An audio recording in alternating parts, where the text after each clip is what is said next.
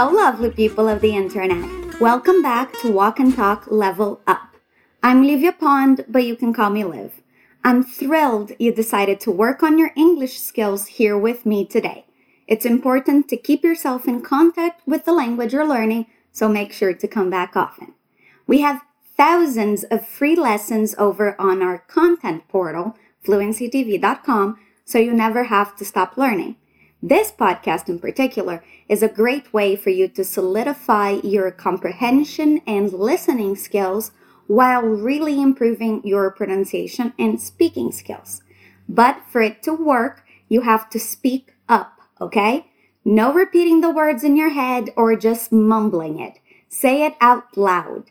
That helps your brain understand the sounds better and helps you mimic those sounds to perfection. So don't be shy, and when you repeat, speak up. Today, we're going to listen to a conversation between Larry and Scott about an event that's happening. If you can, put on headphones and close your eyes so you can pay close attention to what they're saying. Listen. Ready for today's game? Basketball, baseball, tennis. Are you for real? Today's Super Bowl Sunday. Oh, right. Sorry, but I'm not that into American football. Who's playing? Kansas City against San Francisco. I bet 200 bucks on Kansas. Well, then I guess I'll be rooting for them as well. You know it. You can watch the game with us. Lori is making nachos. Now you're talking. Lori's nachos are simply the best. So the event is a game, an American football game. Let's listen one more time. You ready for today's game? Basketball, baseball, tennis. Are you for real? Today's Super Bowl Sunday. Oh, right. Sorry, but I'm not that into American football. Who's playing? Kansas City against San Francisco. I bet 200 bucks on Kansas. Well, then I guess I'll be rooting for them as well. You know it. You can watch the game with us. Lori is making nachos. Now you're talking. Lori's nachos are simply the best. All right, now let's start dissecting this dialogue. Our conversation starts with Larry asking, Ready for today's game? So there's a game going on today, and Larry wants to know if Scott is ready, prepared for it. Repeat after me. Ready for today's game. Ready for today's game. Ready for today's game. Again, ready for today's game. Scott doesn't seem to remember what game is happening today because he isn't even sure what sport they're talking about. So he asks basketball, baseball, tennis. Repeat basketball, baseball, tennis, basketball, baseball, tennis. Larry is really surprised and he asks, Are you for real?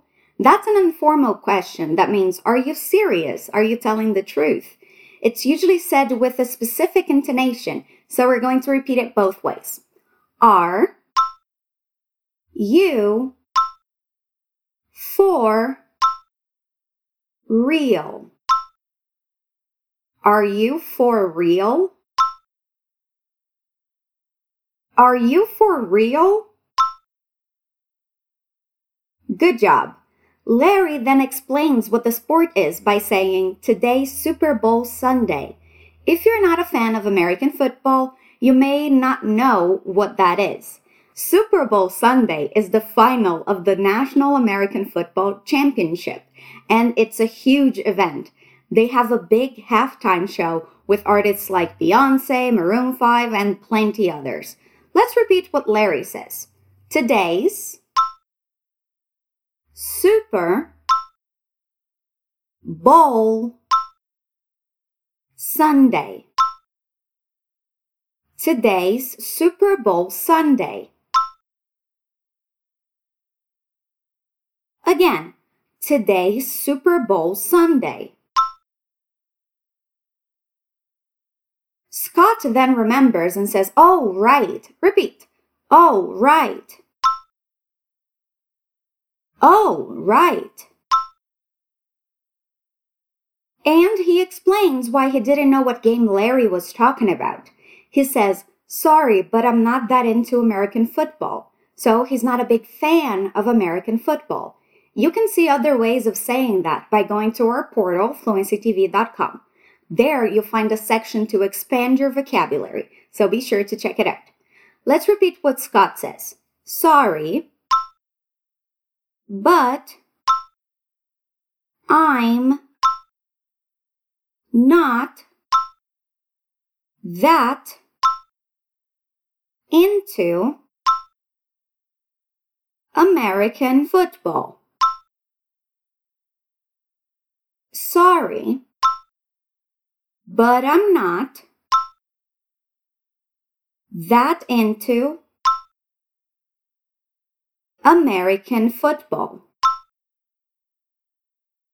Sorry, but I'm not that into American football. Again, sorry, but I'm not that into American football. And then he asks the question that is the title of our episode Who's playing? He wants to know which teams are playing. Repeat. Who's playing? Who's playing? Larry says Kansas City against San Francisco. So the name of the sports teams are the names of the cities they're from. Repeat after me. Kansas. City. Kansas City. Against. San Francisco. San Francisco. Kansas City against San Francisco. Kansas City against San Francisco. And then he continues saying, I bet 200 bucks on Kansas. So Larry is saying that he bet, apostó, $200, 200 bucks on Kansas City. Repeat after me. I bet 200 bucks on Kansas. I bet 200 bucks on Kansas. I bet 200 bucks on Kansas. Again, I bet 200 bucks on Kansas. Scott then agrees, saying, Well then. Repeat, Well then. He continues saying, I guess I'll be rooting for them as well. Rooting is the same as cheering, so he's saying that when they watch the game, Scott will be hoping that Kansas wins. Repeat after me. I guess. I'll. I'll. Be rooting for them as well. I guess I'll be rooting for them as well. I guess I'll be rooting for them as well. I guess I'll be rooting for them as well.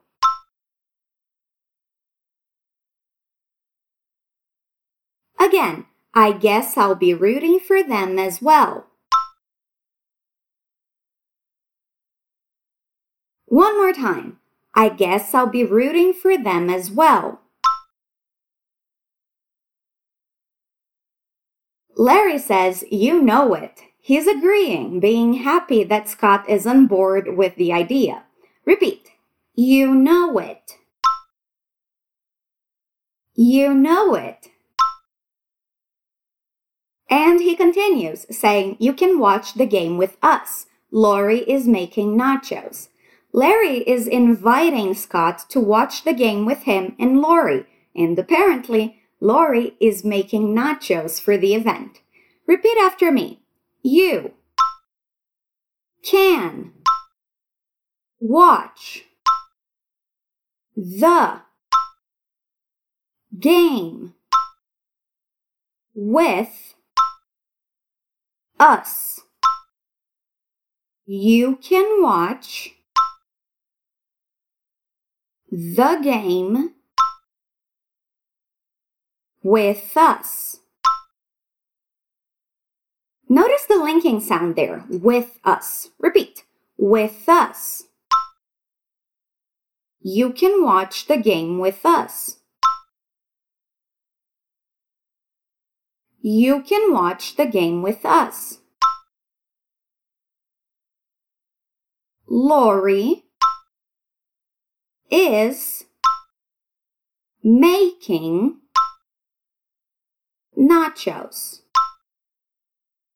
Lori is making nachos. Lori is making nachos. Lori is making nachos. And we got to the last line of dialogue. Scott says, Now you're talking. That's an expression we use when we agree with someone, when we like what they just said. When you visit fluencytv.com, you'll be able to see that expression being used in different ways. Repeat. Now you're talking. Now you're talking. Now you're talking. And he ends saying, Lori's nachos are simply the best. Repeat. Lori's nachos are simply the best. Lori's nachos are simply the best. Do you remember that song, Simply the Best? You're simply the best. Dun, dun, dun, dun. Okay, let's repeat one more time. Lori's nachos are simply the best. One more time so we can finish strong. Lori's nachos are simply the best. Awesome job. Now let's listen to the dialogue one more time. Ready for today's game? Basketball, baseball, tennis. Are you for real? Today's Super Bowl Sunday. Oh, right. Sorry, but I'm not that into American football. Who's playing? Kansas City against San Francisco. I bet 200 bucks on Kansas. Well, then I guess I'll be rooting for them as well. You know it. You can watch the game with us. Lori is making nachos. Now you're talking. Lori's nachos are simply the best.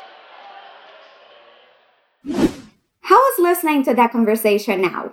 Easier to understand, right? You can see the dialogue in writing on our content portal too, and that will help you understand it even better. And that's where I'm going to end today's episode. I hope you enjoyed your time here with me. I hope you're staying safe, and I hope to see you soon. There's a new episode of Walk and Talk Level Up every week, and we'll be here waiting for you. Stay awesome.